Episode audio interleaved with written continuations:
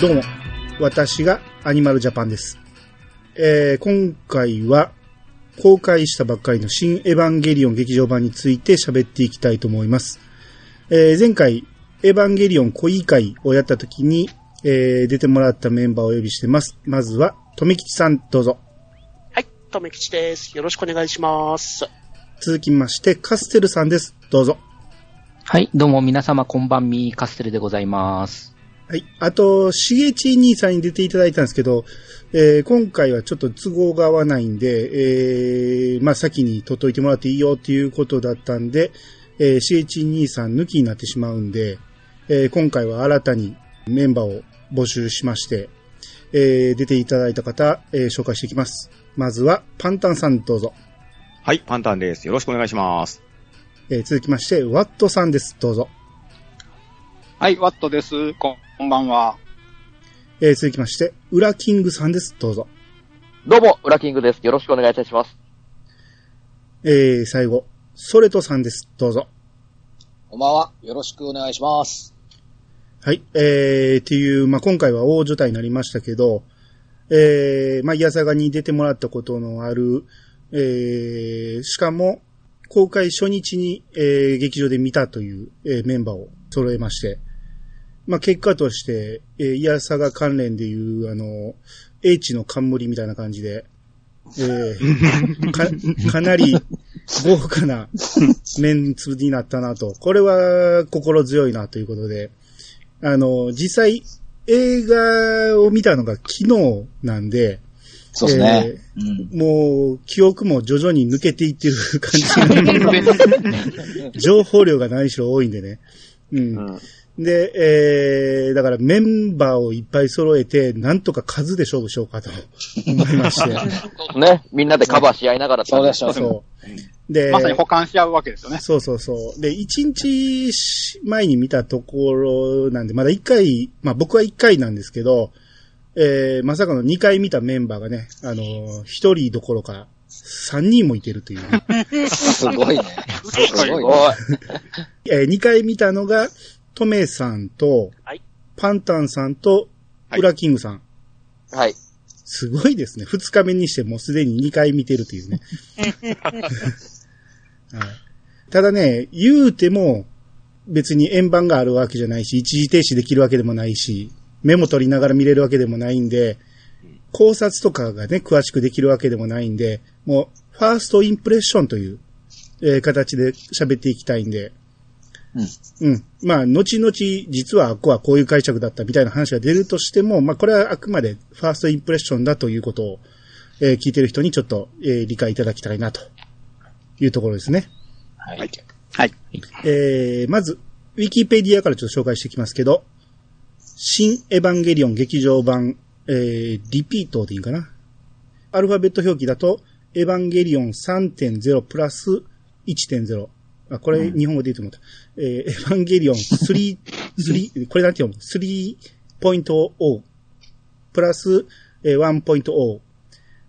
トライスアポンナタイムは、2021年3月8日に公開された日本のアニメーション映画、エヴァンゲリオン新劇場版全4部作の第4作目にあたる、えー作品イメージカラーは白っていうことですね。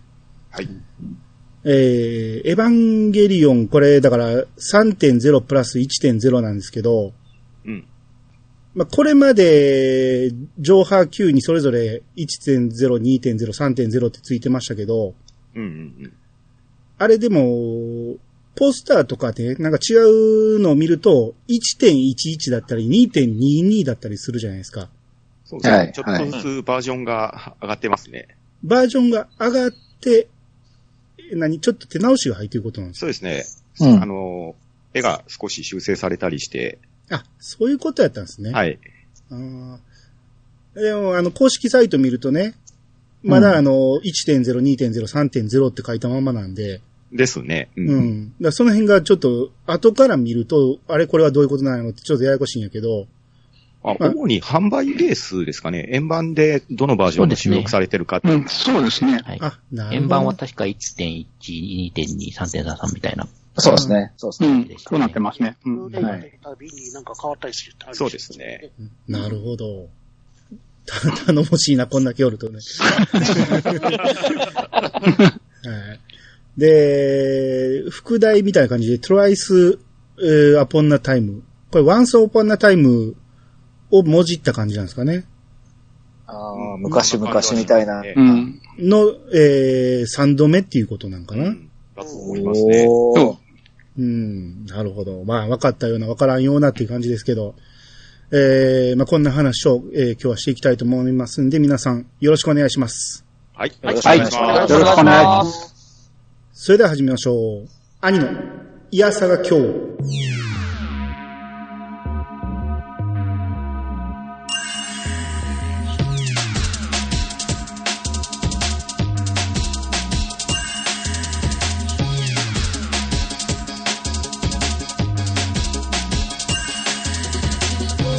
この番組は私アニマルジャパンが毎回ゲストを呼んで一つのテーマを好きなように好きなだけ話すポッドキャストです。改めまして、どうもです。どうもでおまです。どうもです。です。お願いします。えー、じゃあ内容に入っていきたいんですけど、まあまず Q のラストがどんなんだったかというと、えー、まあシンジが、えー、まあ槍を抜いてしまったことでフォースインパクトが始まるかというところを、えー、カオルくんが身を挺して止めてくれたと。で、その結果目の前にいたカオルくんの首が飛んでしまったということで、えーとんでもないショックを受けて、もう言葉を失ってしまったシンジ君なんですけど、はい。アスカが、えー無理やり引っ張り出して、えーさらに、レイと3人で歩いていくっていうところで、Q が終わってるんですね。そうですね。はい。はい。で、まあ、今回、始まったら、まあ、えー上波級の、えー軽い振り返りを見せてくれた後、今回の新エヴァンゲリオンが始まりまして、まあ、最初は、あのー企業ロゴとか、カラーとかのロゴが、はい、えー映っていくんですけど、そこでもうすでに、歌が入ってるんですよね。そうですね。入ってましはいた。アカペラの。うん。あマリの歌やと思うんですけど、うんうん。えー、まあちょっと今までと一風変わった始まり方で、そこからアバンタイトルに入っていくんですけど、うん舞台がパリなんですよね。ですね。はい。はい。もう真っ赤に染まったパリなんですけど、エッフェル塔があってね。うんはい。うん。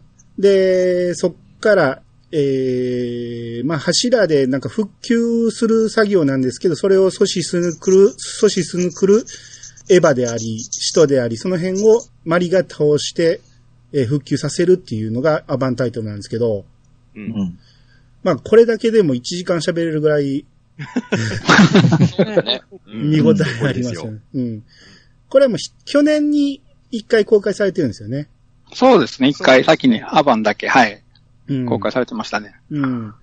あの、僕これ、パリの、同時、世界同時上映やって、パリのやつの映像見たんですけど、うん。まあ、さすがに、えー地元だということで、フランス人えらい大盛り上がりしてて、うん。あの、エッフェル塔を使って攻撃するところとかで、う大爆笑してましたね。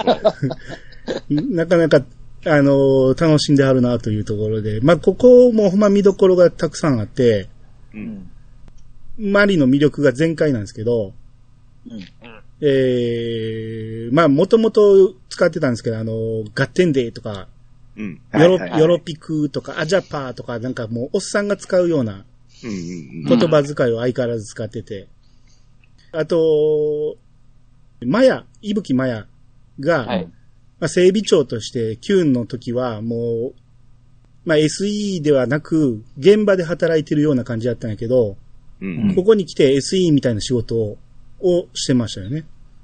うん。ですね。うん。でも、まだ整備長なんで、うん。えー、だから Q のそのまま続きだっていうことを多分表してるんだと思うんですけど、うんうんうん。ここのシーンで良かったなとか、なんかありますありますね。はいはい、どうぞ。あの、USB 差し間違えるんですよ。あれ良かったですはね。いはいはうわ、この時代になっても、この USB の裏表っていうか、うん上下っていうか、まだ判別しにくいままなんだっていうのが、ちょっと嬉しかったですね。うんうんうんそうですね。ほんまにあるある中のあるあるなんうんでうね。んうんうん。やるやるって感じですよね。 あの、じ絶対、うん。ね、戻した、1回目の合ってたんじゃんっていうね。あるある。ねね時間のない間にね。うんそうなんですよ。うん。あと、なんや、エヴァンゲリオン、マーク、42A とか、42B、44C みたいななんかいっぱい出てきまして。そうですうん。で、それに対抗するのが、エヴァンゲリオン8号機なんですけど、ね。うん。まあ、ビレカスタムのなんか、なんや、輪っかがあって、その中をくるくる回りながら動く、なんかちょっとひ人と違う動きをするから扱いづらいみたいなことを言ってましたけど。そう言でっすてねま関した節ね可動域が準じてないって言ってましたそうでねす。ね。あの絵はね、うん。操作系統ハンドルでしょ。そうそうそうそう。そうなんですよ あれみんな思いましたよあね。れ見て、あ、あれいけるならザブングルいけるなってそう思そうそうそうそう。そうそうそうですよね。そう。同じ同じ。みジャんンな、プオブいナインいけるなと思った。や、みんな思いましたね。ほんまに、あのー、扱い方がね、車乗ってる感じで、こそうそうそうう、後ろ見ながらくるくる回してるとかね。そうそうそう。片手でね。片手でくるね。くるそうねそうそう。はいいやあの辺はほんまに面白い映像やなと思って、うん見応えありますよね。うんううんん。うん。で、相変わらずあのー、安野さんガトリングガン好きなんですけど、うん。撃つときに、にゃにゃにゃにゃにゃーって言いながら撃つんですよね。そうそうそう。あはいはいはいだからはい。俺これ、安野さんがシナリオ書いてて、安野さんこれ、にゃにゃにゃって書いたんかなって思ったら、これパンフレット書いてましたね。ね、アドリブって書いてましたアね。ドリブやった書んいでてすましたね。ね。うんうん、なるほどなと思いました。やるなと思いましたけど。うんううんうん。ん。あと、だからここで、えー赤く染まったパリの市街が、うんえー作戦成功すると、色が元に戻るんですよね。ですね。はい、そうですね。うん。まあ、仕組みはわからんけど、ああやって復元ししていく作業を今ビレがやっていってるってことなんですよね。そうですね。うんアンチ L システムってやつだと思うんですけど、うんうんううんん。あの黒いね、円柱みたいなやつを打ち込んで、で、浄化していって、で浄化されたらユーロネルフの機能が復活して、うんで、いろんな機材が取り出せれるようになったっていうな流れですよね。はいはいはいそうです。ね。人も、あの、生活できるレベルまでうん環境が戻るみたいですね。う。うんうん。んうんうん。完全に元に戻ってたけど、結構街壊してたと思うんですけ どね。だってね、象徴であるエッフェル塔を武器にしましたからね。あれはね。突き刺してましたもんね。うん。突き刺したし、ドリル対ドリルみたいな感じになってたじゃないですか。 はうい。んそうそうそうあそっう。うん。あとね、あの時のマリのセリフが、うん。最初ね、何言ってるか分かんなかったんですよ。はいはいはい。マリって結構ね、うんどう言ったらいいのかな多言語を使うって言ったらいいんですかね。うんうんうんそううですね。ん。いろんなセリフ言うじゃないですか。で、うんはい。一番最初見たときは、あの、エッフェル塔多分あの、エクスキューズもエッフェルって言ってたと思うんですよあうあんううんんうんうでん。あれ多分ね、フランス語だと思うんですよね。はいはいはい。で、多分ごめんね、エッフェル塔みたいな感じだと思うんですけど、その前に、あー。はいはい。囲まれて、多勢に無勢って言ってんで、まさになんやらかんやらって言ってたじゃないですか。ああ、言ってましたね。はああれね、今、冒頭十何分だけアマプラで見れるじゃないですか。うん。頑張って聞いて調べたら、 あの、メニーアスモールバード、ドライブアウェイアホークって言ってるみたいで、ほほあ。うんで、これが多勢に無勢、これ、外国の、まあ、いわゆるこういう慣用句ですかで、うん八方塞がりとか、まあ、多勢に無勢っていう言葉らしいんですよ。へえ。へえ。日本語でもう完全に囲まれて、多勢に無勢、まさにメニアスモールバードドライバーウェイホークねって言って、あの、同じ意味の重ねて言ってるんだっていうのが分かって、そうなんですね。同じこと言ってるやんっていうのを、あの、2回目見て判明しました。へえ。へえ。あれですよね、そのあたり、あの、肌とマリが出てきた時って、字幕出たじゃないですか。あ、出た。うんパラシュートから降りてきて。ああの、うん無線乗っのてくれっ会て話言っのてやたつ時ね。あ。はいはうんい。あんな感じで字幕出てくれると、本当はありがたかったんですけど。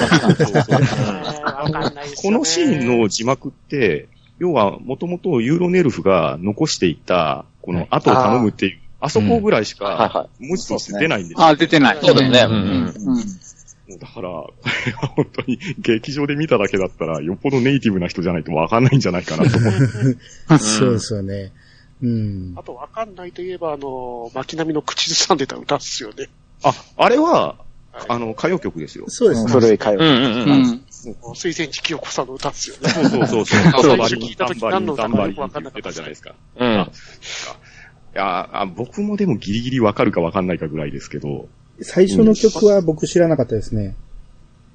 あの、えー世界は二人のためにでいすよやね、。その前、最初 の、真実一郎。一郎の前。そうそうそう。あはあ、あれ、あれが水前寺清子さんのやつですね。ですいね。はいはういん、。真実一郎。で、えーこれがまた歯から繋がってる感じでしたよね。歯の時が360はい度。そうそうああ、そうそはういね。そうですね。うあんうんそうですねも。ともと水前寺清子さんが東京マリって名前を名乗ろうと思ってたっていうやつもあったとか、うんあったと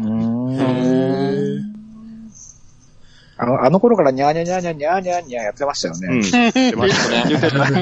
えはいはいはい。ままああ、、そこら辺の演技指導があって、ずっとアドリブもあったのかもしれ ません。かもしれないですね。まあね、最初のあれがあったからですね。まあ、うん8年経ったらね、アドリブで通用するのかもしれないですねえ。。まあ、8年だもんね。うん。はいはい。まあ、散々何回もやらされるみたいですからね。うん、なんか、パンフレットのね、インタビュー見てたら、散々やって、うんもうすでにいいのもらってるから、もう一回やって、みたいなこと言われ なんかね、みんな言ってましたね。て、で、あげく3つ前のもらいますとか言われて、一そうで日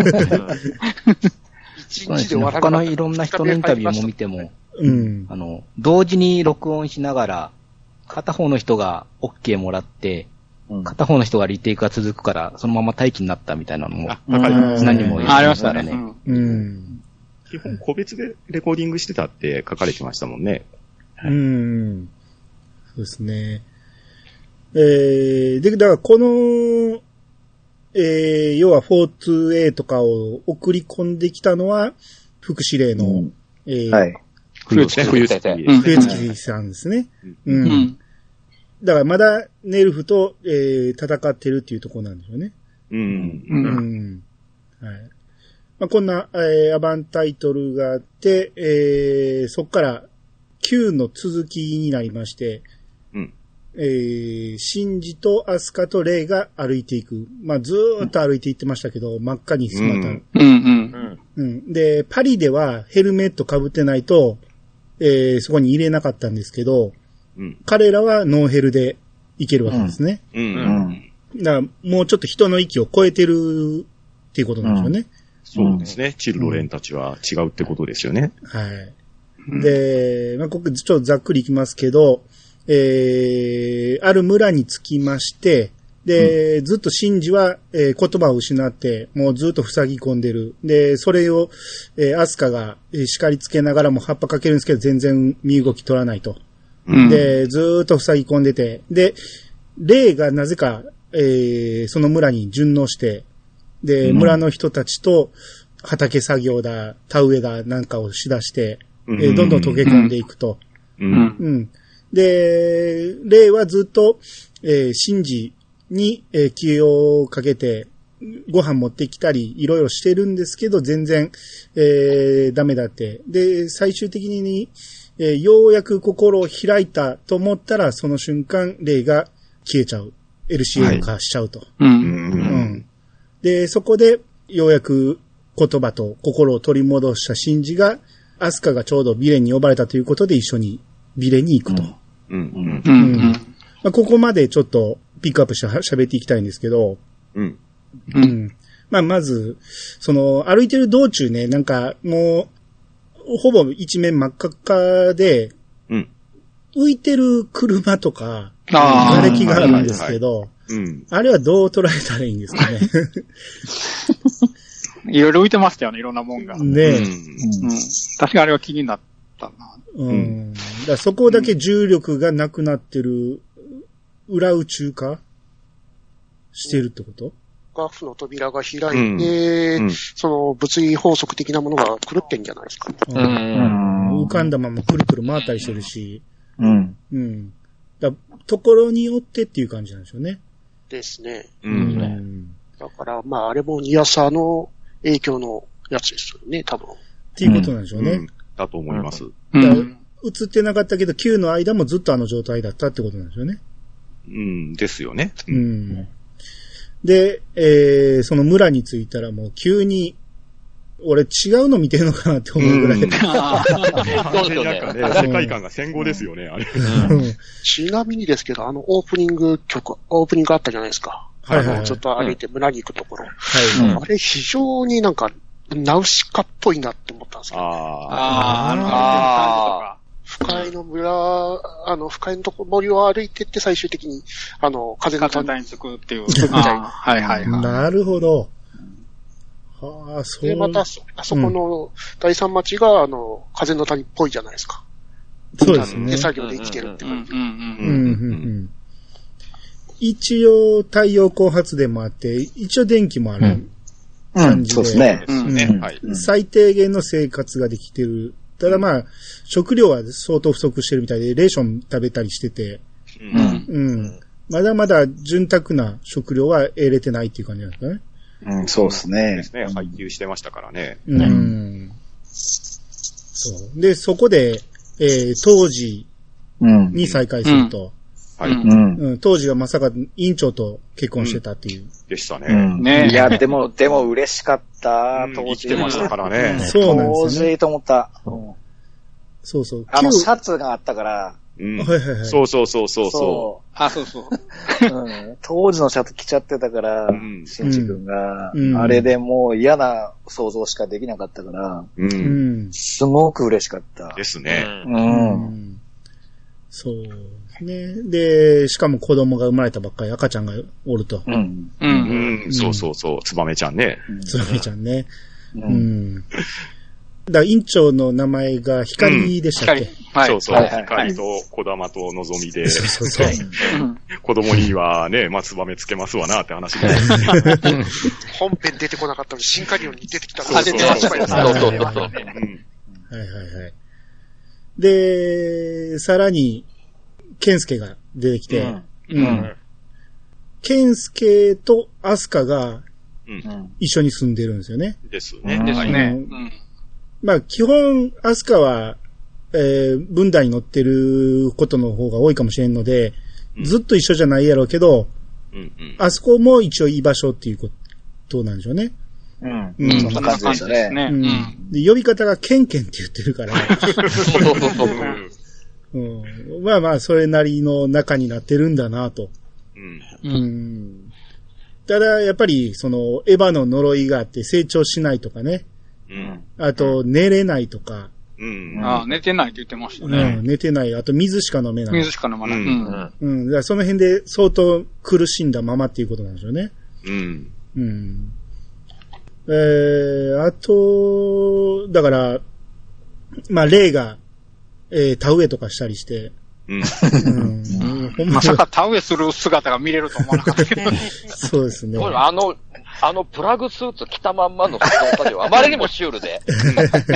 おけ込んでんのかどうなそのうそうそう大丈夫と思って。ね。うん、ほっかむりしたね。プラグスーツにあの、長靴履いてましたからね。そうそうそうそうそう。うんものすごいシュールな絵を見させられて、 な、何見させられてんだろうって話でね。うんフラッグスーツのまんまお風呂に入ろうとしましたし。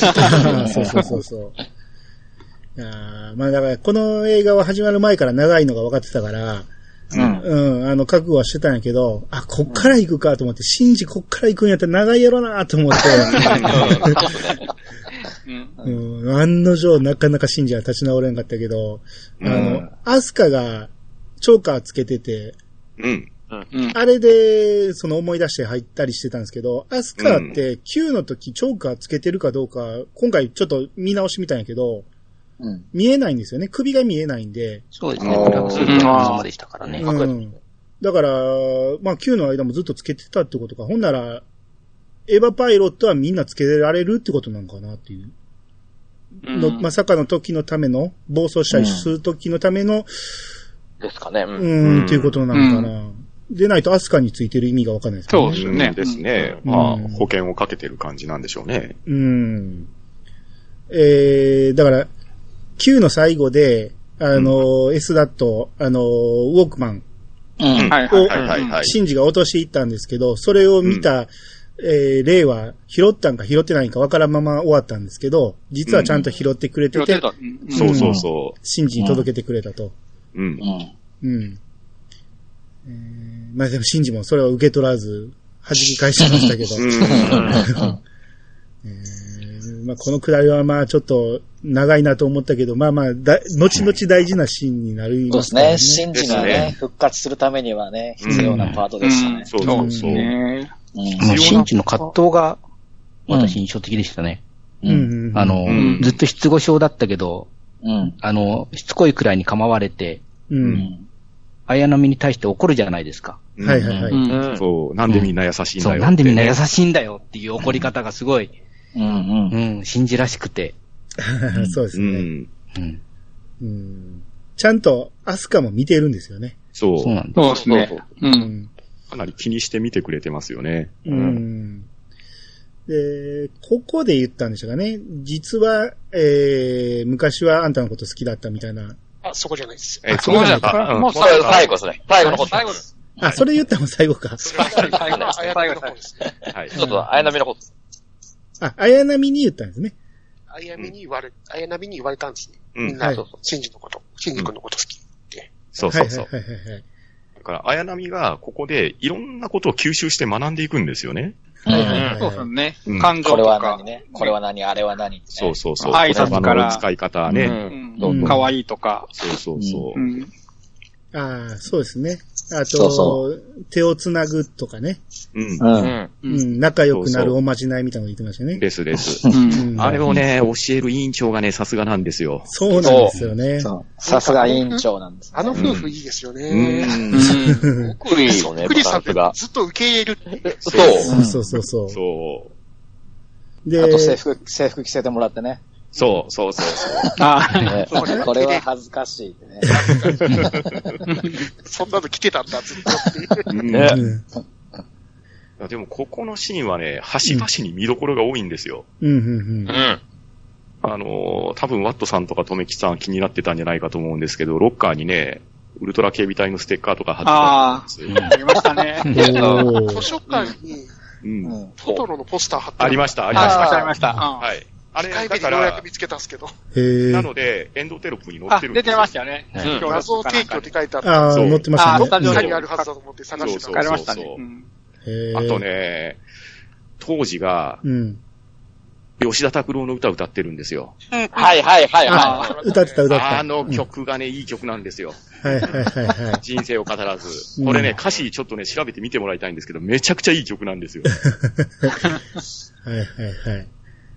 あと、この場所って、ん第三村、最初に転車台があるじゃないですか。出てくい。るじゃはないい、ですかはい、はい。うん。この転車台ってあの歯のエヴァをうん。 3箇所に配置して使徒を受け止めるっていう作戦の時のあーうん、あそこなのかなとこう、ミスリードない。なのか。エエヴァがいや線多分路、線路、いいと思い一本にまはす乗。ら、私、ここの第三村って第三新東京市うんの、だと思い周ま辺す。あの、近くだという認識でいたんですけれど、同じ転車台ですかね。あのエヴァを回してた転車台と。い。うん。は大きさはさすがに違いすぎないですか、違いますよね。うん。でもまあちょっと、あっと思っちゃいましたう。ね。うんん。うんうんあ、あとね、うん。うん。どうでもいい話なんですけど、うん。当時って、うん医者の役目してるじゃないですか。はい。うんはい。でね、タミフルが足りないって最初言ってああるーけどはいはいはいはいはいはこの時代でもインフルエンザあるんだなって思って。い。うん。うんまあ、ただそれだけなんですけど、なんでタミフルなのかなって思ったんで すよあんだけ外界と閉ざしてるんですけど、そうね。。そうですね。でも、この時代にとか言うと、あれなんですよ。あの、じもう建物が全部昭和じゃないですか。ううんん。うん。で、車のナンバーも、あの、うんジムニーが出てきたんですけど、ああ、練それ馬って書いてもあれなんですよね。あの、40ナンバーだったんで、うんそうそうそうあ、今後3桁じゃないんだとか、あそういうところが昭和になってて、そうですね。はい。うん今までの、え、エヴァンゲリオンって昭和何何年からだっけっていう、ちょっと思っちゃったりしま した。 1990、えっ、と、5年からのはずだから、そうあで、すねえっ、と、放送じゃなくって、えっ、と、ああ、そういう意味です。 2015年か。のそうなんです設定よのそは。ずなうなのんでですよ。西暦2015年のはずなんですけど、もう出てくるものが全て昭和っていう。そうそうそうそう。はいはいはい。うあのん。基板とか、ああいう電気系統がしっかりしてるやつで動いてるやつだと使えなかったんじゃないですかね。ううん。うんあーのなるほどあなるほそうどか。。キャブとかだったら動くのか。でしょうね。そういう既ことか存のインフラはほぼ死んでて、うんで、細々とね、新設してるって、健介が言ってたんで、うん。。ん。まあ、そういう関係はあるかもしれないでなするほどね。そういうことなんですね。アナログツエード。だ から、もう、本新当しめに、な車両とかは全部廃棄されてたじゃないですか。ですね。ああ、そうか、そうか。うんん。実際、えっ、と、だから、あの当時で言ったらネルフになるのか、あの、引く手とかは全部廃棄されてましたもんね。ああ、廃棄いいされでてすうね。ん、そうですね。あの、投げっぱなしになってたじゃなういん。はいはいはい。うん。で、まあ、まだ、その、この村の違う地域で復元作業してるところに連れて行ってもらったら、そこに家事領事うん。がいもうて、ねびっくりしました。ねうんびっくりした。ね背中に領事って書いてあって、まさかと思っそうて。。え そうそう。えと思って。うん。まあ、美里さんとの子供やったんですよね。かっこいいお子さんでしたね。 ですね。しかもすぐばら、あの、出生を、健介が教えてくれて、ですね。うん。お、ためないですぐ教えてくれたなと思って。うんうんううんんうん。うんうんいや、実際だって、カジさん完全に Q で行方不明だったじゃないですか。うん。うん。うんですね。最後。ううんん。だから、本当に短いエピソードでも、あ、カジさんはこういうことしてくれてたんだっていうのが分かってよかったですう。ね。うんん。そうですね。まあ、美里さんとは、もう、美里さんはやることがあるから一緒に住まないっていうことで、うん。う。うんん。うん一緒そうですね。ほぼ、それも明か会ってないってこと明ねかしてないって言ってましたね。明かしてないっていうあかあ、そうですね。うんそうですね。明かしてだなかいら、両親のことを、息子であるカジ領事は知らないってことですとね。いうことなんですよね。うん。えー村編だいたいこれぐらいでよろしいですかね。あーレイのプラグスーツが白に戻ってったんですよ。ああーあで、すね。はいはいはいはい。うん弾ける前に。ああ、そっか。そうでしたね。うんなんでああいう風になったのかがあれ何なんですかね。ああ、ほんまですね。うん存在が消えていくから、あの、黒い、もともと黒のプログスーツがなくなって白になっていくのかなっていうぐらいしかわかんないなっていう。うん。もしくは、ただ単にファンサービスだったのか。うんうか、あと、名前を決めるっていうくだりがあったんで、はい、はい。はいはいやっぱり君は綾波だよっていうところから、ああ。あこう綾波のイメージカラーになってったって感じか。あうん、自我を、うん、じあー見つけれたっていう。あーそうですね。なん、か、魂は一つにしか入んなかったみたいなくだりが昔あったから、もしかして入れ物にその時になったのかもしれないですね。一瞬。はいはいはい。うん。うんまあ確かにそうですね。消えた時十字架も上がりましたしね。そうですね。うん十字架と二字がありましたよね。ううんんまあ、だからうーん今回最後のエヴァンゲリオンということで、それぞれ、あの、終わり方をいろいろ見せてくれるんですけど、うん。まあ、レイの場合はもうこういう終わり方はしゃあないと思うけど、でも、その人間らしさを取り戻すとか、う。うんん。そういういろんなこう見せどころをいっぱい作ってくれたということで、うん。まあ、寂しさもあり、納得もありましたよね、この辺うは。ん。そうですね。綾波シリーズの6番目の答えになるのかな、あれは。はいはいはい。で、うんね、要するに、綾波じゃないってずっと言い続けてて、名前もなくって、ただ、うんこの第三村に来て、いろんな人と関わって、うん。まあ本当に挨拶とか感情とかを教わって、で、シンジ君とも、シンジ君を立ち直らせるきっかけの一つにもなってたじゃないですか。うんうんうんそうですね。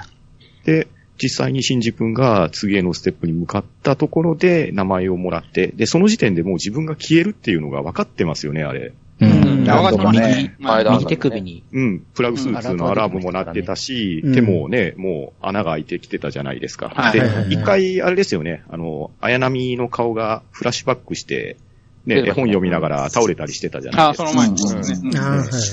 うん。だからそういうのも悟った上で、自分の最後を、ああ、ああいう最後を迎えてしまったっていうところですよね。うん最後の最後、最後の最後、綾波の声のトーンが、いわゆるほん、あの綾波レイに戻ってましたよね。うん、うん、うん最後うんの、最後、最後に、うんさよならみたいな時が。うん。はいはいはいはい。うん。うん。えー、で、まあ、ここで、シンジはようやく、えー、まあ、声と、えー、自我を取り戻しまして、えー、ビレにえー参加するわけ、参加言うても、言うてもの、一緒にいるだけで、幽閉されてる感じうん。そうですねそうですね。はい。分断の中でね。う。うんん。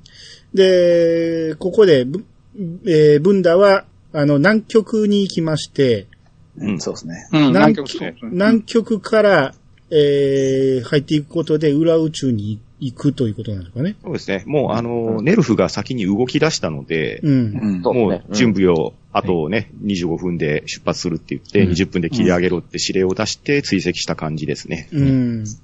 いやー、富士山を黒い月が吹っ飛ば黒していそう月るそうがそね、追うそうっかけて行ってましたね。引き、引きずっていってたもんね。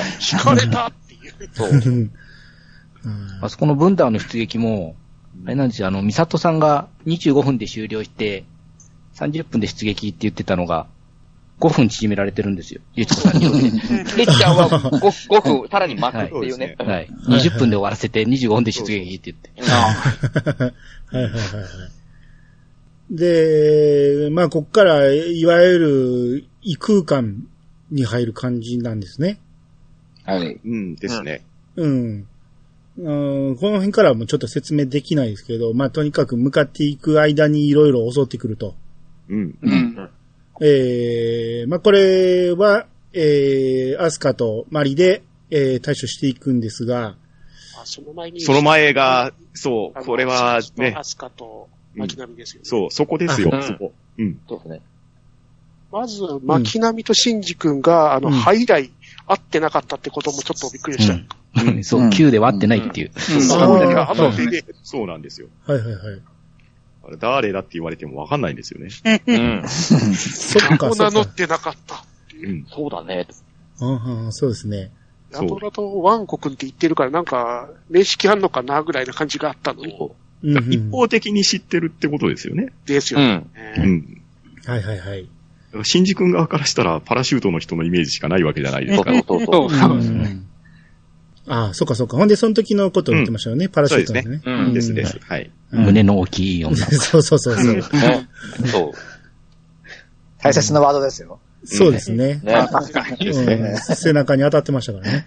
してましたね。うん。あと、シンジ君が戻ってきた時のあの、桜ちゃんですか。そうですね。ああ。ああ。ああの時の感情がね、なんとも言えないですね。 あそこからすごい突っ込みしてましたもんね。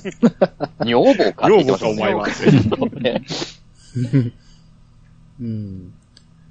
うん桜ちゃんは、シンジに対しては、悪いあれは持ってないんやけど、ただ一つ、エヴァにだけは乗らんといてく乗だらさんいよといてください。もうその一点なんですよね。まあ、それは、 ああのそ、そう、そこはもうちょっと後ですね。そうですかね、うん、しあの、正解がわかるのは。あまあまあそうですけどね。うん。うんまあ、ええまあその、要は異空間に入ってずっと、えー戦いながら、えー行きますが、まあこの辺もさっと行きますけど、えー最終的に玄道のところまで到達して、で、うんえー玄道と、えっ、と、美里と律子が対面するわけですね。うん。うんはいで、ここで、えーちょっと話をするんですけど、結局、えー、限度言うこと聞かないんで、えーリスコがもういきなり発砲してしまうと。パーンとね。うん。ゴンドウ用で打ちましたね。あの、劇場版の旧映画の、あの、逆再現そう逆そうそうそうそそう。そうですね。うん。で、あのゴーグルが外れたら、まさかの目がないと。うんうん。もう、に人ではなくなってしまってたということですね。 はい。まさかの、ね、ミラーナイトみたいな目してねっていう。あれはマスターマシンですよ。そうですね、バスターマシンっぽいでバスターあ、なるほどね、バスターマシンか。す。で、ゴーグル的に言うとね、リーダーみたいなんですよね。うん。で、目からビーム出しましたかベイカらのねビー。ム出したからそでうですすかねらね。うんでもあれバスタービームかもしれまうせんん、かです。あの、ピカって光って、ね、いきなり爆発しましたから。うんいやね、ここら辺からね、非常にトップを狙い2なんですよね。そうなんです。そう。あうんうんうんで、まあ、ここで、まあ、話がこじれまして、シンジが現れて、シンジがエヴァに乗りますって言い出して、えー、シンジが乗りますっていうことで、えー、他の、もう絶対乗らんといてくださいっていう人たちが現れて、 はい。ました。うんはいここでいろいろ、まあ、問答がありまして、で、桜が売ったら、それを、えー、美里がかばって、っていう。そうんう。うんそねまあ、また腹打たれた。う。そうそうそうそうまそだうそう。急激の時も打たれましたからね。うここら辺をなんか急激オマージュ多いですよね。多いですね。ですねかなり多かったですよね、うん展開。この後の展開は特うに。ん、ですう。ね。ん。うんん。あの、冬月先生、ここはた任せ、あ任せましたみたいな感じがあったんですうね。ん。はいはいありましたね。うん。まあ、えー、そこで、んこう、いろいろあって、結局、シンジに、えー、シンジがエヴァに乗るっていうことをみんな納得して、で、えー、ここから、まあ、えー、次のパートに入っていくんですけど、まあ、この、降下する下りあたりからちょっとももうちょっと振り返りたいんですけど、うん。これまずね、効果シークエンスのうん。ブンダーの戦艦戦ですよ。はいはいはい。ああ、出た。あーもううん。あそこがね、とにかくね、暑苦しいまでに暑いんですけど、まあこれはでもね、留吉さんにあの BGM の説明をしてもらいたいんですよ。教区ね。はないはいんはいで惑星大戦争そうそうそう。うん。どっかで聞いたことあるぞって思 って、よくよく聞いたらね、完全にそのままだし、うんあの、独特のね、あの、ギターリフがね、すごくね、あの、かっこいいんですよ。ただね、アレンジの仕方すっげえいいですよね。そうう。、そう、惑星大戦争の BGM、で、惑星大戦争って何ですか特撮映画。 特撮映画なんでいすやそうだね昔の映画ですわ。はい。えー、おそらく音楽ぐらいは聞いたことがあるかもしれないですね。結構特徴的なギターリフなんですよ。うんうんうん。あの、チャカチャカチャカっていうのが繰り返されていくんですけれど、うんうんあのーパッと見、一見だと浮いた BGM だったと思うんですよ。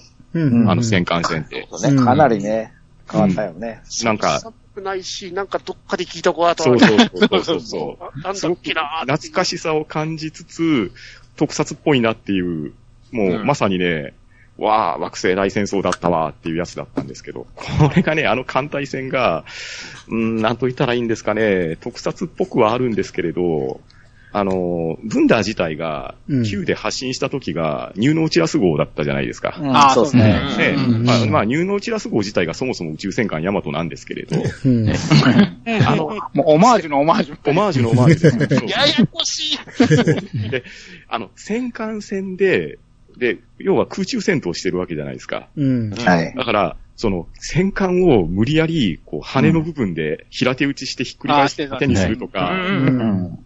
で、冬月もそれをね、無茶をやり、あーなんか無茶をやりよるとか言って縦にしよったかとか冷静に判断しますし、 うん。で、あとね、誘導弾をネルフ本部に発射するところも、誘導弾が巡洋艦じゃないですか、あれ。あ、そそううそうそそうう。そうそうそうそう。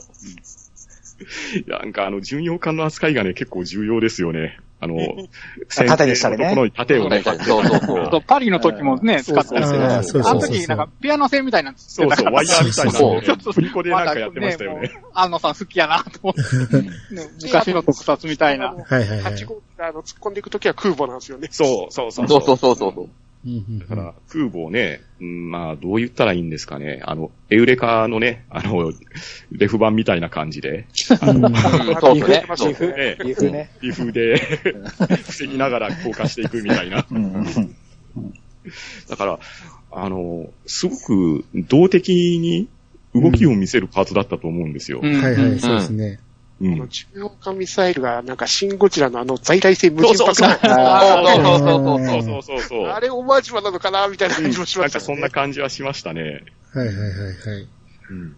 あの巡洋艦の誘導弾、N1 誘導弾って言ってたような気がするんですうんうよ。ん。 N1 って、 N ゲージの。いあその L なのや、わかんないですけど。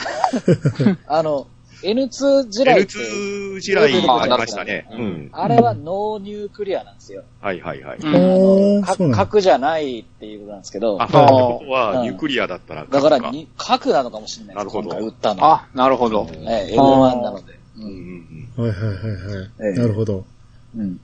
うんあと、大量にできたあの、エヴァンゲリオンマークセブン手とばい。はいはいはい。はいはいか、はい。あの、骸骨骸骨の、、骸骨外よ。国の。ううん。んうん。 まあ、あれが僕、ウォーキングデート見たとこやったんで、完全に首噛みに来てるから、ああ、うんあそうこねの完全にゾンビやなと思いましたけど。しかもちょんまげあるんですよ。そうあ そうそうそうそう。まあまあ、ちょんまげないけど、まあ、天使の輪がついてる感じですね、頭にね。うんうん。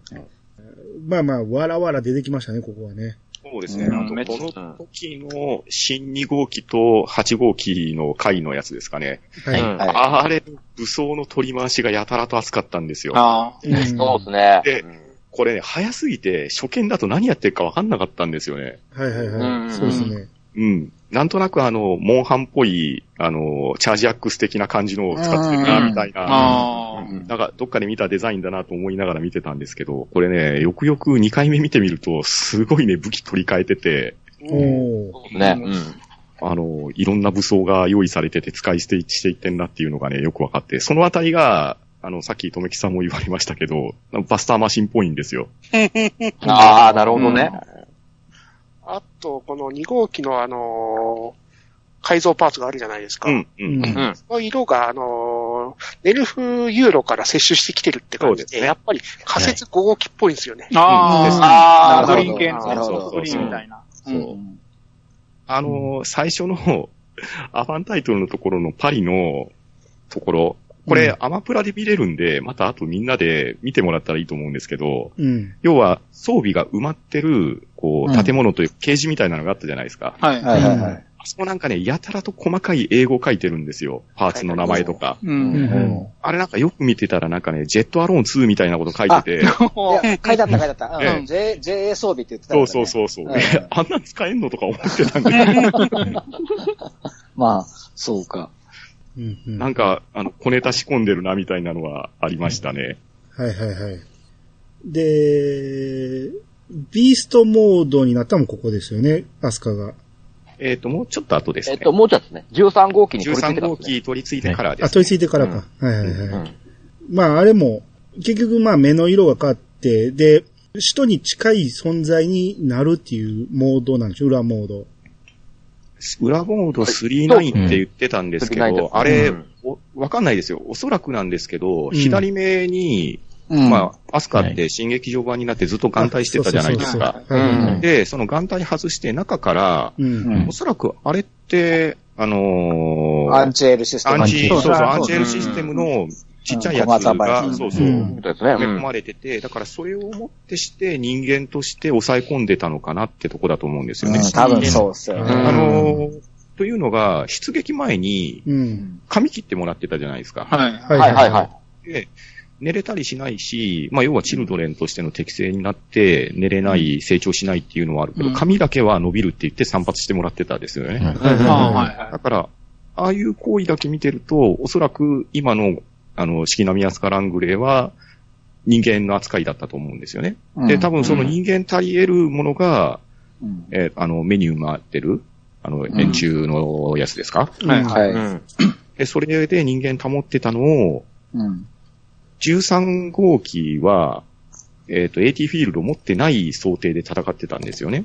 ううんん。はいはいはい。で、です AT ねフィールドないはずだから、胸に杭を刺せば、それで、やっつけれなくても動きは止めれるはずっていう算段でやってたら、なぜか AT フィールドがあって、じゃあその AT フィールドを中和するためには自分が人化する必要があるって言って、目から取り出して裏コードを打ったっていう流れですよね。あーそうですうんね。自分、自分の AT 自分の AT フィールドそれがで、そうそう中和してましたね。う。うんんううんうん。ん恐れているってね、恐怖で。うんうん。で、あの、目からアンチエールシステム出した瞬間に、うんブンダーの方で、最終使徒確認って言ったんで、そうそうそうそうああだかそうら、ね。うん。だからそこで使徒がやっぱしたんですよ、アスカは。はいはいはい。う。うんん。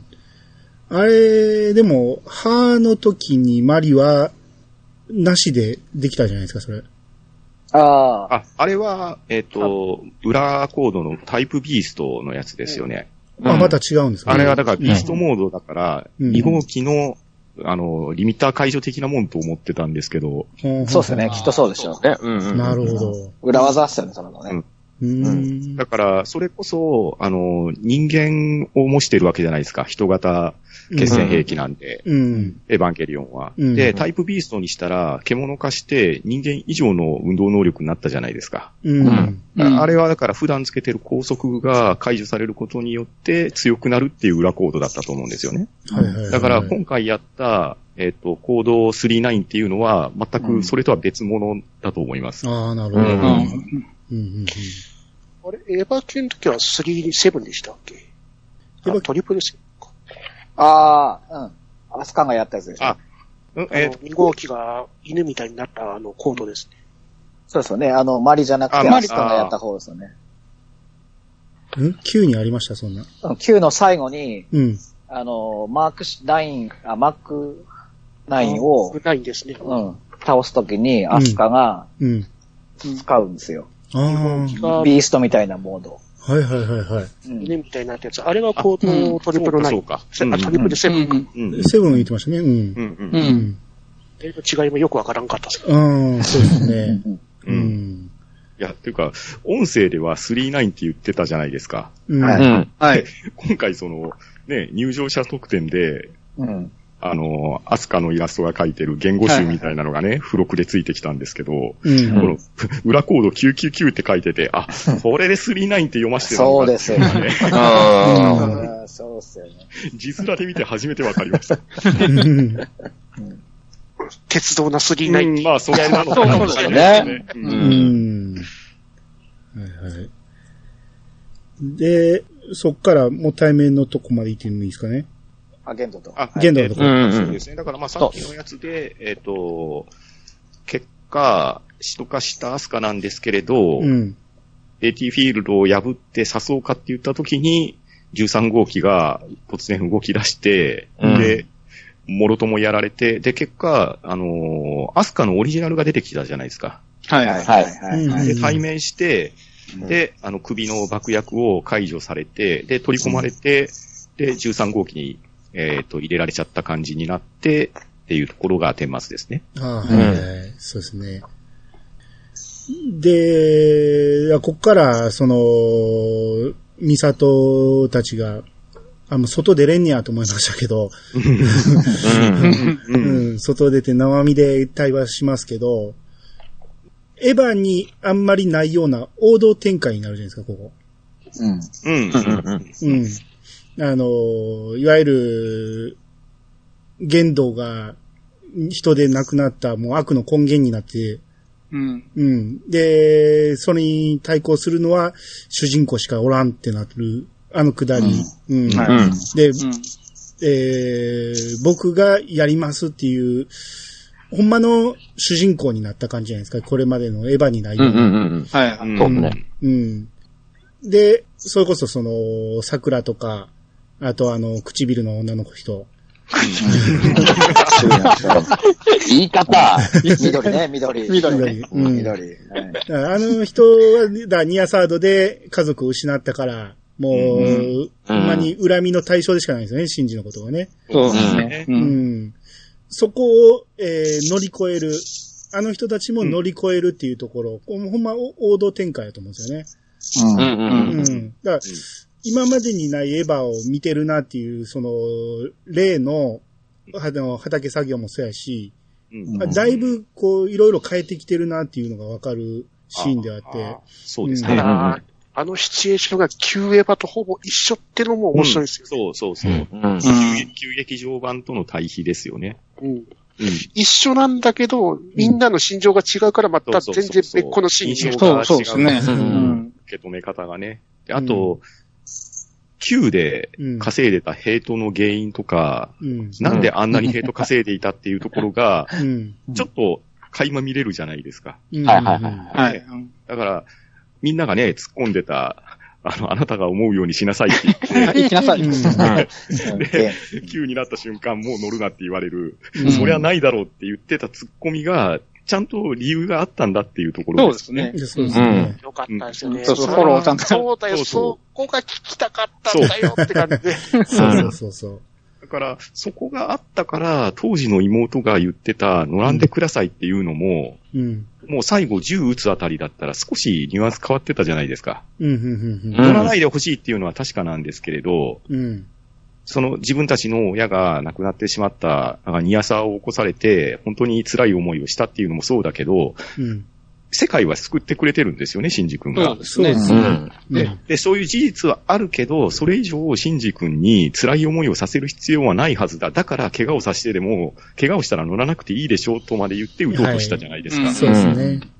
なんかね、あのあたりがね、すごく心が揺さぶられるんですよ。そうでね。すね。エヴァパイロットになると恩人でもあり、敵にもなるんですよね。そうそうそう。うん。で、あの唇の子は、じ、地面に打ちましたそね。う、地面打ちました。今打ちましたね。うん。うん。でも、あれも、うまい折り合いの付け方ですよね。そうですねこうなったら、明日を生きることだけを考えればいいっていうのも。そうそう言っそてう。た。うん。あの、ほんまに、これまでモヤモヤがあったところを見てる人たちにスッと、うん、なんか、留飲下げる、うんうんうん。あその、うです下ねりになりましたよね。うんううんん。ぶっちゃけ、僕ちょっとほろっときましたね、あの、うん。下りは。ああ、わかります。うん。うん。あの、まあ、ミサトさんがかばうところとかね。うう。んん。あの辺の下りは、単純な人情劇ではないんですけど、うん。うん、見てて、この、みんなが好きなパターンの劇になるんで、ですねね。う。うんん。いや、いい落としどころやなっては思いましたよね。うんうん。そうですね。うん。で、あそこの旧エヴァとミサトさんのシーン、一緒のような感じですけど、ミサトさんがあそこで人の親になってるってところでまた立場が変わってるところが、あそうですああ、そうですそうね。そうそう。うん。正直あの、旧エヴァの頃は、あの、シンジ君との付き合い方がよく分かってない感じがあったじゃないですか。うん。ですはういね。ん。だからこそ、大人の色っかで落とそうではないですけど、あんな感じになったじゃないですか。はいはいはいはい。うんまあまあ、あれはまあまあ言葉尻かなとも思いますけど、ただ、理由があまり分かってない状況だったじゃないですか。そうですよね。だからうん人類保管計画っていうのはおぼろげながらわかるけど、結局のところ言動の頭の中しかなかったような状況で、ミサトさんたちは現場で働いてるけど、ことの真相をほぼ知らない状況だったじゃないですか。うん。うん。で、なんかクーデターみたいなのを起こされて、突然攻め込まれて、よくわかんないけど、自分も撃たれて、シンジ君とにかく行きなさいみたいな感じでうん送っていって、うんで、帰ってきたら大人の寄贈しましょうって言って送ったわけじゃないですか。うん。うんだから、ああいう非常事態で送り出すのと、今回も非常事態なんですけれど、目的を持って送り出してるっていうところは、やっぱり内容は違うと思いますし、うん確固たるね、目的があって送り出してると思うんですよね。うんあと、シンジ君が、シンジ君が、もう本当に村を出てから、うん。すごい強くなってて。そう。うんあそうの、ですね。そうそうそうう。うんシンジ君がね、突然ね、スパロボのシンジ君になってるんです よ。確わかかるに、わ急成長した感はありますよね。そあーう。やる気出してる感があるんですよね。うん。ただ、あそこも歯を経験してるからこそ、あそこまで立ち上がれていると思うんですよね。うんうんうん。うんあうんあ、綾波を助けたっていうところとかかな。そう。あそうの、綾波じゃなくて、アスカの方を助け、あの、選択できなかったじゃないですか。ああ、ーで、それで綾波は選択できたじゃないですか。そうう。ん。で、結果としてああなっちゃったけど、うん。でも、彼はなんとか乗り越えたっていう部分があったじゃないですか乗。り越えたし、今回出撃の前に、わざそうわなざ、んでねす、よ。うんアスカが立ち寄って、シンジ君のところに。で、うん自分が、あの、ガラスの壁を殴ったこと分かるって、最後のチャンスで答えさせて、ちゃんとうんうんうん答あーえ答えてましたよね。はいはいはいはい。だから、シンジ君すごくね、乗り越えてるんですよ、いろんなことを。うんあれはちょっと泣きそうでしたよね。よくシンジそれ当てたと思って。そう。 なんで怒ってんだろう、アスカと思ってたわ、ずっと。 うんあのね、マリもね、匂い嗅いで大人の匂いがするって言うよね。言ってた、言ってた言っ大人のてた。匂いする。大人の匂いって何って思ったけど。成長したのがそこでもわかるんですうん。ね。うんうんうんうんそこでアスカが好きだったのよっていう気持ちそうそうをね。そうそうあーはいはいはいそうです、そうです。シンジが作った弁当うまかったよっつってう。ん。うんあの頃うん。だったら好きだったねっていう。そうそううんうんで、も、先に大人になっちゃったっていうのがう、んそれが辛いとこですよね。うんここ、で、ここでシンジ君俺、失恋を学んだと思ったんですよ。ああ、なるほど。うんうん今までは、それはなかったなと思って。うんうんはいはいはうい。ん。うん。で、えー、え、限、限度はこの間どうしましたっけ玄道 は13号機に13号機そう乗って、あ、乗るんか。はいはいはい。はい。で、目的を果たしに行くわけですよ。うんマイナス宇宙の方に行ってますかはらい。うん。要は、限度は、 9の時もあのゴーグルつけてたってことは、もうあの時点でうん。神になってたってことなんですかいや、うんそうですゴーグル自体は、あれは、あの、なんでしょう。えっ、と、形のデザイン的な問題じゃないですかね。だから、ネブカドネ、んネブカドネザルでドしたっネけ、ザルのはい鍵。そうう、ん鍵で、うん。それで開けて、で、えっ、と、神になったって言ってたと思うあのあ、で、じゃあその後か。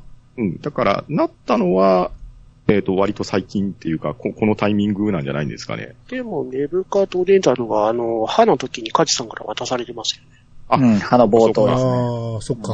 あうんあ、じゃあ、あの時にもうなってたのかあ、なな。ってたかもし可能性れないですね。はありますうね。ん。うう。んんでニアサードは、結局、止めたじゃないですか。シンジ自体は、うんその、きっかけではあったけど、起こしてないじゃないですか。はううんん、うん、うん。あの後起こしたのは、やっぱり言動っていうことでいいんですかね。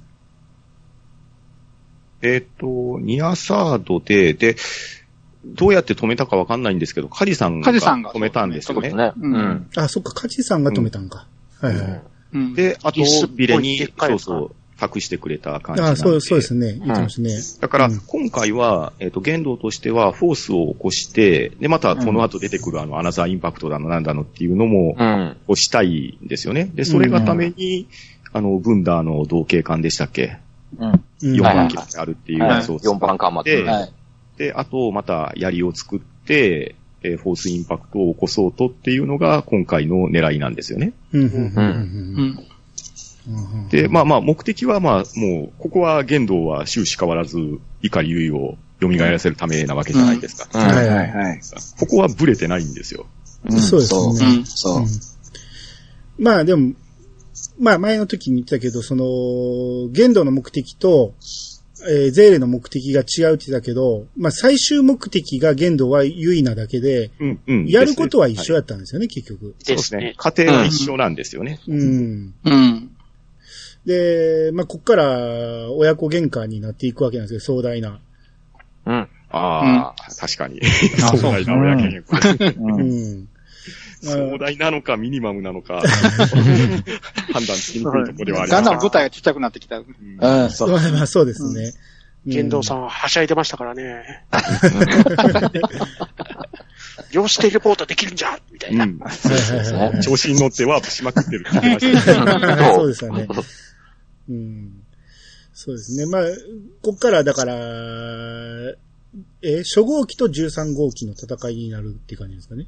そうですね。そうですね。だはいか。ら、えー、分断の中に、で、動力として使っていた初号機を取り出したってことえっとですね、あれは初号機を取りに来てたんですよ、言動あが。ー13そうか号機もでう抱えていってて、うんうん。で、そのまま抱えて逃げたんですけど、うん。あの、さっきの一連の流れがあって、うんシンジ君が乗りますって言って決意したところに、うん。えー、マリが迎えに来てくれて、うん。で、一緒にあの、コックピットの中に入って、で、そこから突然、テレポートみたいな感じで、そうなんですよ。ああーそっの、か綾波が乗ってるエントリープラグに、こう、うん。うん。不思議なね、どこでもドアじゃないですけど、あうの、んあ通り抜ーけフックって言ったらいいですかね。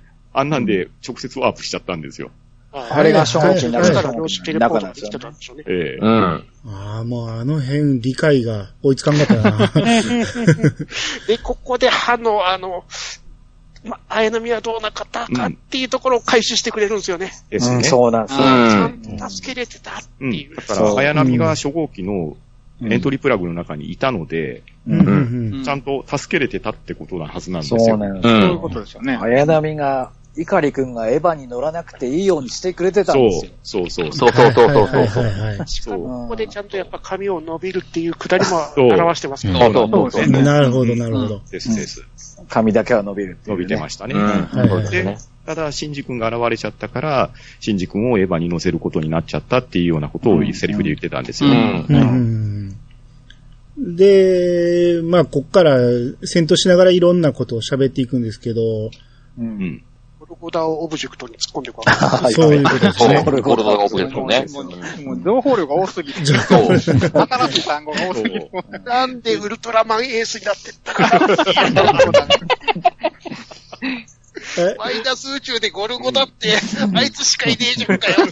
ああ、そういうことなんですね。うん。あーエースキラー出てくるのかな。エうん。ああ、なるほど。いやいや、ただ単に、あの、キリストの、あの、ゴルゴダの丘のことかな思ったけど、まあ、エースから同じですよまあね。まあまあ、いや、でも、多う分ん語源的にはそういったとこそうだろよ元々はそうそうだよねね。ううんん。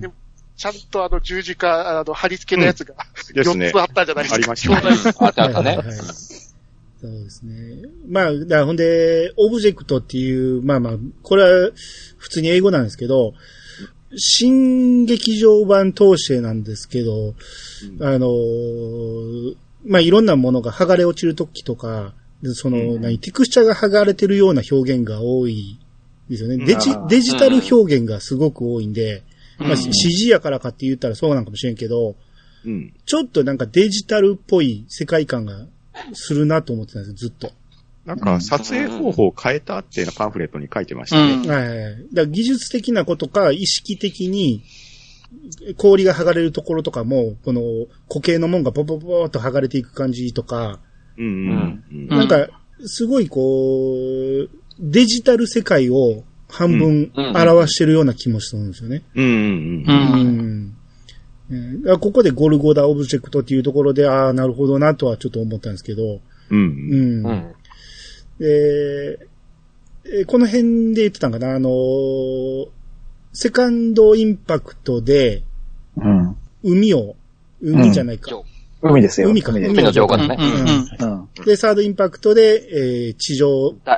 大大地。大地事ですね。大大地事。ううん。うんで、フォースインパクトで、魂って言ってましたっけ、そうです。うん。そうですね。そうそうそう。うん。その段階を踏んでる。だからこれが予定通りに来てるってことなんだよね。そうですね。う。うんん。この辺でしたっけ玄道の過去。うん。あ、そうですよ。う。うんん。うん。まあ一通り戦い終わった後にそうですね。そうです喧ね嘩。した後にうん。うん。話しましたね。まあ、話をしようっていう話になったわけですよ。そうはいではいはい。話す前のあの戦いがすごかったっすよね。うんうんまた始まったと思ったら。また、また、また、趣味、また趣味全開だねっていう。あそこって一番最初のあの、プリミティブ CG のやつあったじゃないですか、最初の。はいはいあはのい第三新東京市で戦って、うんうん。うんあそこ絶対安野さん的には最初特撮で撮ろうと思ったんじゃねえかなと思うんですけどねだろうね。だろうね。そうそう。だからそれを。見たいわ、見たい。あの特撮のセットで撮ってますっていう表現に切り替えていってたんじゃないですか。そうですね。もうもう、ビルが完全に箱ですから。もう箱ですもうねね。そうそう箱で。あの、うん完全に、あの、端に飛ばされた時に、教会で、ね、あの、何ですかね、布感が出てる。布感が出てま布す。か、あそうそう、布か。で、ほら背景の布感があってそうそうそう。うで、んあの、舞台の裏手側から見たら、完全に、こう、かき割りになって、かきそうで裏すね側はね、そうなんですよ。あの、剥き出しの木だったじゃないですか。そうですね。で、舞台の下が、もう箱馬が置いてあったりとそうか。そうあありましたよね。あーはいはいはいはい。もう撮影スタジオ全開の感じのね。うん。あーなんか最初壊れ方もおかしいし、CG もおかしそいうし、そうそう。ななんんだかろおかしいなって、違和感感じて たら、そういうことか。う。なんかビルが倒壊せずにずれるんだけど、そなう、んずでれだるろんうだ。そうそうそうですね。その辺は僕も思い出したね。なんかウルトラマンみたいなっていう。うん。そうだだシそうンそポうジアそうの。時のあの、プリミティブ撮影ですか。うんを、あれを使ってたんで、やっぱりあそこは特撮で撮りたかったんだろうなーっていう。う。うんん。ですね。はいはあい。と、ね、あの、要は、同じ動きで、同じ技を繰り出して、っていう、うんよくある、あの、ね、うん。か格闘ゲームの、ほら、あ面白い映像的なのあるじゃないですう。か。うんん。なんかあれを彷彿させるような戦い方してましたよね。うんでも、場所どこよっていう。ねで、だって、あの、最第三新東京市のセットであるところである、あろうところで、建物がずれ、で、そのマンションの一室に電気がついて、で、美里さんの部屋で戦って、うんねそうそうそうそう。脱祭とか UCC 関係ねそうそうそうそうで、体育館のセットみたいな感じになりましたよね。はいはいはい。教室ですね。うん、教室も出てきました。2年 A 組出てましたね。次が例の部屋行って。そうそう。うあ。んで、あの、第三新東京市のあの、ジオフロントのところですか。うん。うん。うん。うん。だあの辺はもう、だから人の領域を超えてるから、うん。その、もういろ、空間自体をう生み出して戦ってるってこといやなんかあの、記憶の世界みたいな感じになって記憶、る。じゃあ記憶か。あはいはいはい。シンジの記憶で目にしたところのシーンがどんどんうん出てくる感じですね。はうい、んそうですね。うんうん系列的には並んでましたもんね。うん。でしたね。うんうん。で、玄道が子供の頃からコミュ障だったと。うんうんうん。うん本だけが友達だったみたいな。うん。本とピアノだけが。ピアノか。うんはいはあい知識、知識とピアノか。はいはいそうですねはい。そうですね。うん。やっぱりあれ、うんで、ああのの、しんピアノが出てきて、はぁーって感じでしたね。うん。そうですね。 Q のあのピアノってそういうことだったの。うん。ってことなんですよね。そうでしょうね。う。うんん。えソイトさんなんか言おうとしましええ、あの、始まりが、あの、んシンジが、僕は父さんと話がしたいんだって。うんた。ああ、そうはでいすはいはいはうんうんそれで、こう、独白が始まるんですけど、い。う。うんん。その、村にいるときに、それこそ、うん。ケンスケの、ケンスケ言の、われてましたね。うん。、親が、ニアサード生きの生き残ったのに、単純な事故で死んでしまったそと。うそうそうそうん。う。うんはうんだうんかあら、お墓のとそこでうす。そう。うんそうそうそうあの相田はじめさんのね、そうですそうですあのそうです、墓石じゃなくって木なんですよね、あれ。はい。うん。あの時に、まあ、どんな親だって、生きてるならうん、話をするべきそだとう。そうそうそう。言ってましたね。うねん。これが、きここで聞いてきたんですね。うん。ですはいはねい。う。うんんうん。話がしたい。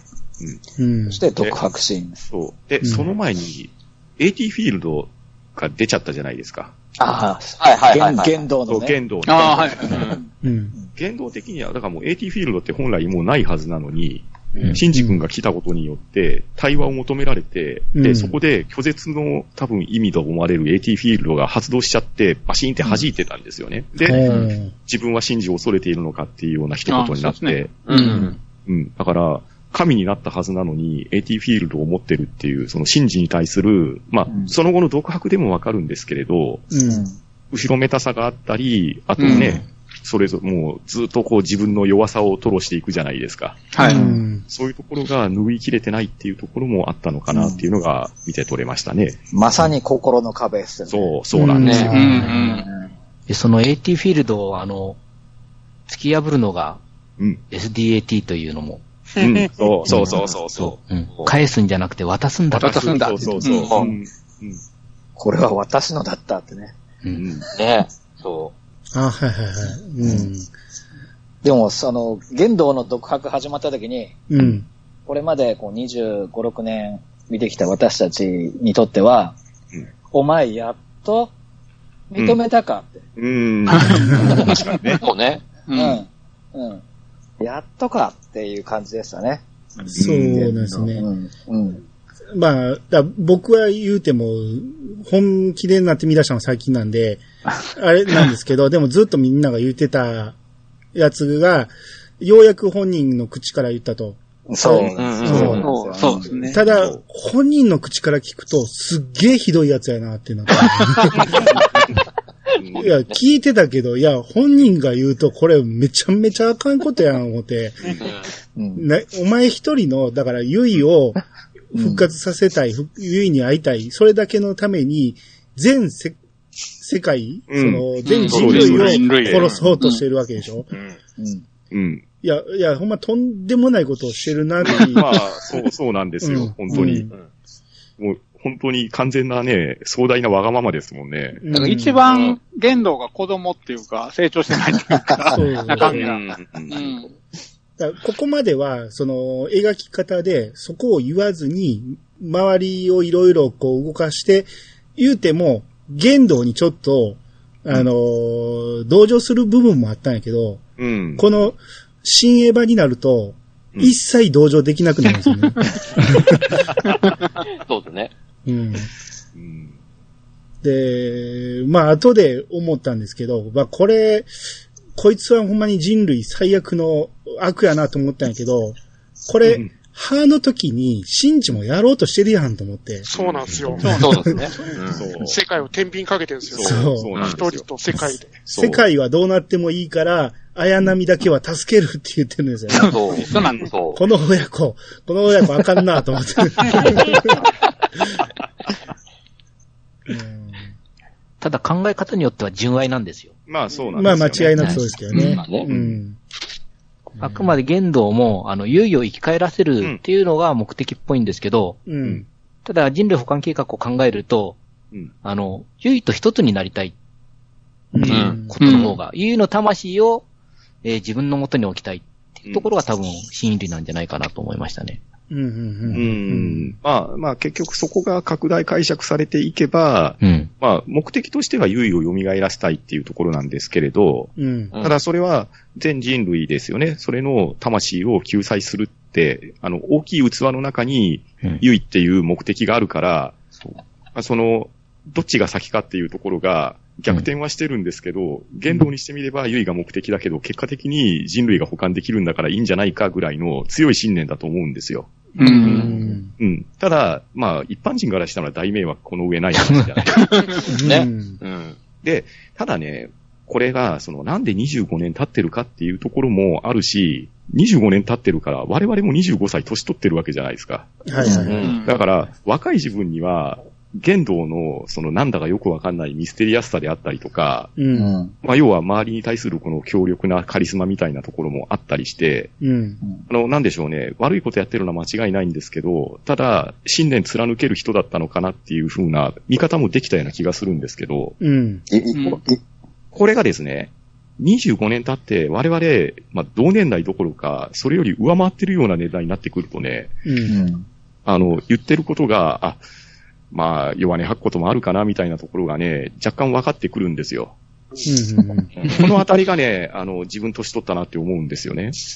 うん。あと、なんか制作者の方々も、昔はシンジ君の方が年が近かったけど、いつの間にか、あの、言動の方に近づいたからこそ、言動の、あの、ことを表せたみたいなことを言ってたみたいですね。うんだから、なもしかしたら、もう、あの、そろそろ楽になっていいよって肩叩いてあげたのかもしれ ないなと。なるほどね。肩を叩くか殺すかのどっちかですからね。そうだね。もう、もう頑張ったからそろそろいいんじゃないっていう。うん。